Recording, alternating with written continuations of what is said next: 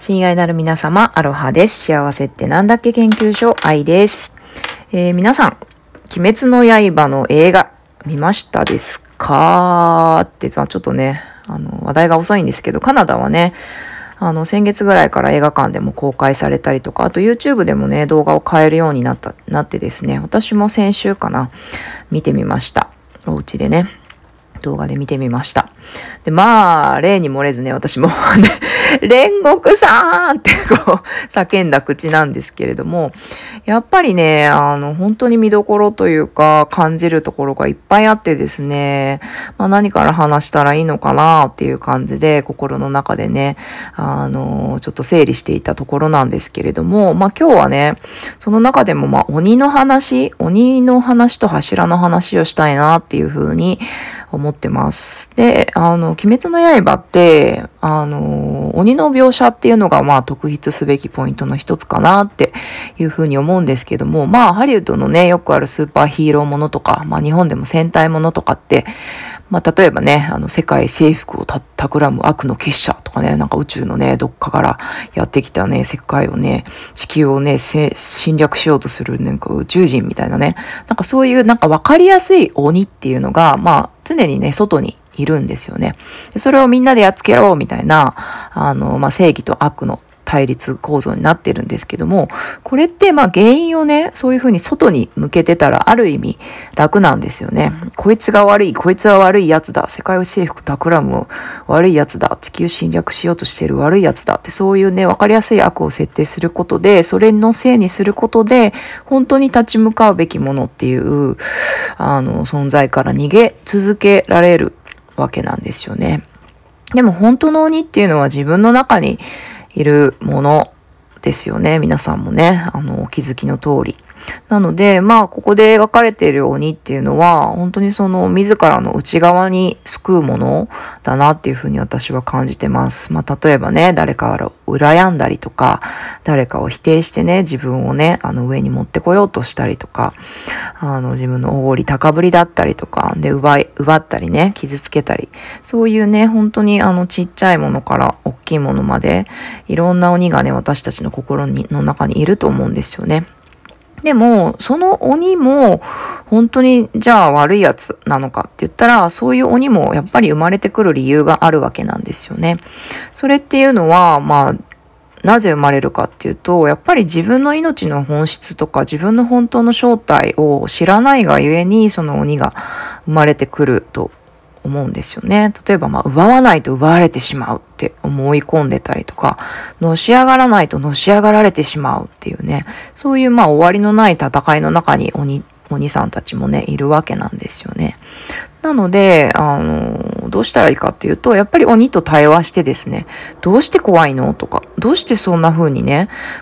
怖がってるのとか、あの、話を聞くとか、そういうね、ストーリーを想像する。想像してあげる。そしてね、その鬼をね、断ち切って焦点させてあげるっていうことが必要になってくるなと思うんですよね。鬼滅の主人公のあの炭治郎っていうのも、やっぱり本当に鬼と正真正銘対話してる。そのストーリーを想像して対話してる。その上で、あの鬼をね、切ってると。思うんですよね。そう。で、私たちもその内面の鬼とね、対話して断ち切って焦点させてあげることで、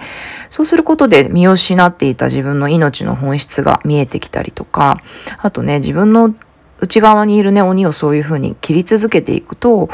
あの、命の声がね、どんどんね、聞こえてくると思うんですよね。私はこれをするために生まれてきたんだとか、私はこれをすることが喜びなんだとかね。うん、その声に従って生きるっていうことが、まあ、全集中のね、呼吸って言いますけど、全集中とか、全身全霊っていうことなんじゃないかなって思うんですよね。で、それを本当に毎瞬間やり続けていくことで、みんな、みんな一人一人が宇宙で唯一無二の柱になっていくんじゃないかな、というふうに私は今感じております。はい。柱ね。そう。で、まあ、あの、映画、このアニメの中にもね、あの、炎とか風とか水とか、いろんな柱がありますけれども、まあ、これって本当になんか引用語行のようにね、なんかみんな柱がそれぞれかっこよくて偉いみたいにね、あの、見えるじゃないですか。でもそれは自らの鍛錬する、し続けるっていうことでも全集中で生き続けるっていうこととともに、同時に、まあ、引用、引用語行のようにね、どの柱も他の柱ってがないと成り立たないですよね。火を燃やすためには、あの、風が吹いてね、風も必要だし、あの、空気中の中にある水も必要だし、でその、火を燃やすこと、炎を燃やすことで、あの、また空気中にね、振動し合って、あの、他のね、あの、性質がまた動き出すっていうね、そういう風に循環し合って全てのね、あの、エス、あの、エレメンツ、全ての柱が生きているなので、本当に一人一人が絶対的に必要な柱なんですよね。だからなんか、縁柱が一番かっこいいとかね、水、いやいや、水が一番かっこいいとか、なんかね、あの、わかりやすく強そうに見える、あの、メジャーな柱とかもあると思うんですけど、まあそういうね、メジャーな、あの、柱もあれば、例えば、なんだろう、まだ私、あのー、そう、映画までしか見てないからわかんないけど、声柱とか音柱とかいろいろ出てきますよね。いろんなね、マニアックな柱、インディーズな柱もね、あの、あると思うんですよ。そう。で、皆さん、にしかできない柱っていうものがあって、例えばわかんないけど、猫柱とかね、犬柱とかね、わかんない、アボガド柱とかね、いろいろ、ちょっとわかんなくなってきたけど、まあいろんな柱があると思うんですよね。うん、でもそれは本当に、あの、どれが一番偉いとか、どれが一番強いとかではなくて、本当に宇宙唯一無二だし、それ、その柱がないと皆さん一人一人私という柱がないとこの宇宙ってこのように存在できないわけなんですよね。それを一人一人が気づいていくこと、気づいていくことで柱を立て続けるっていうことなんじゃないかなっていうふうに感じております。そう。でね、最近私グッときた言葉があるんですけど、インディーズからグレートインディーズへっていう言葉最近のね、心の掛け軸に、床の間にね、かけてるんですけど、これはあのギフトでね、世界を巡っている素晴らしい映画、純愛という映画のプロデューサーの翔吾さんがね、あの言葉なんですけれども、まあ、インディーズからね、みんなメジャーに行きたいってね、何々社からね、本出したいとか、どこどこの事務所からね、デビューしたいとか、いろいろね、そういうなんかインディーズからメジャーへ、メジャーの方がかっこいい、メジャーの方が偉いみたいなね、そういうあの時代もありましたけれども、これからはインディーズからグレートインディーズの時代なんだよっていうメッセージをね、発せられてまして、まさにその純愛という映画がグレートインディーズムービーなんだっていうようなね、お話もされてますけど、まさにこれだなっていうふうに思ってます。なので、インディーズからグレートインディーズ、インディーズ、そう、鬼をね、切り続け、心の中の鬼をね、鬼と対話して切り続けていくことで、心の声を聞いて、あの、それぞれがね、柱になっていく、グレードインディーズ、柱になっていくっていう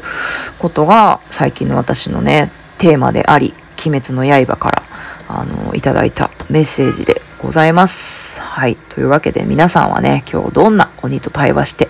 どんな柱をね、立てていきますか？っていうようなお話もまたおしゃべりしてみたいなと思います。鬼滅の話しましょう。はい。日本の漫画は世界遺産というわけで今日も良い一日をお過ごしください。バイバイ。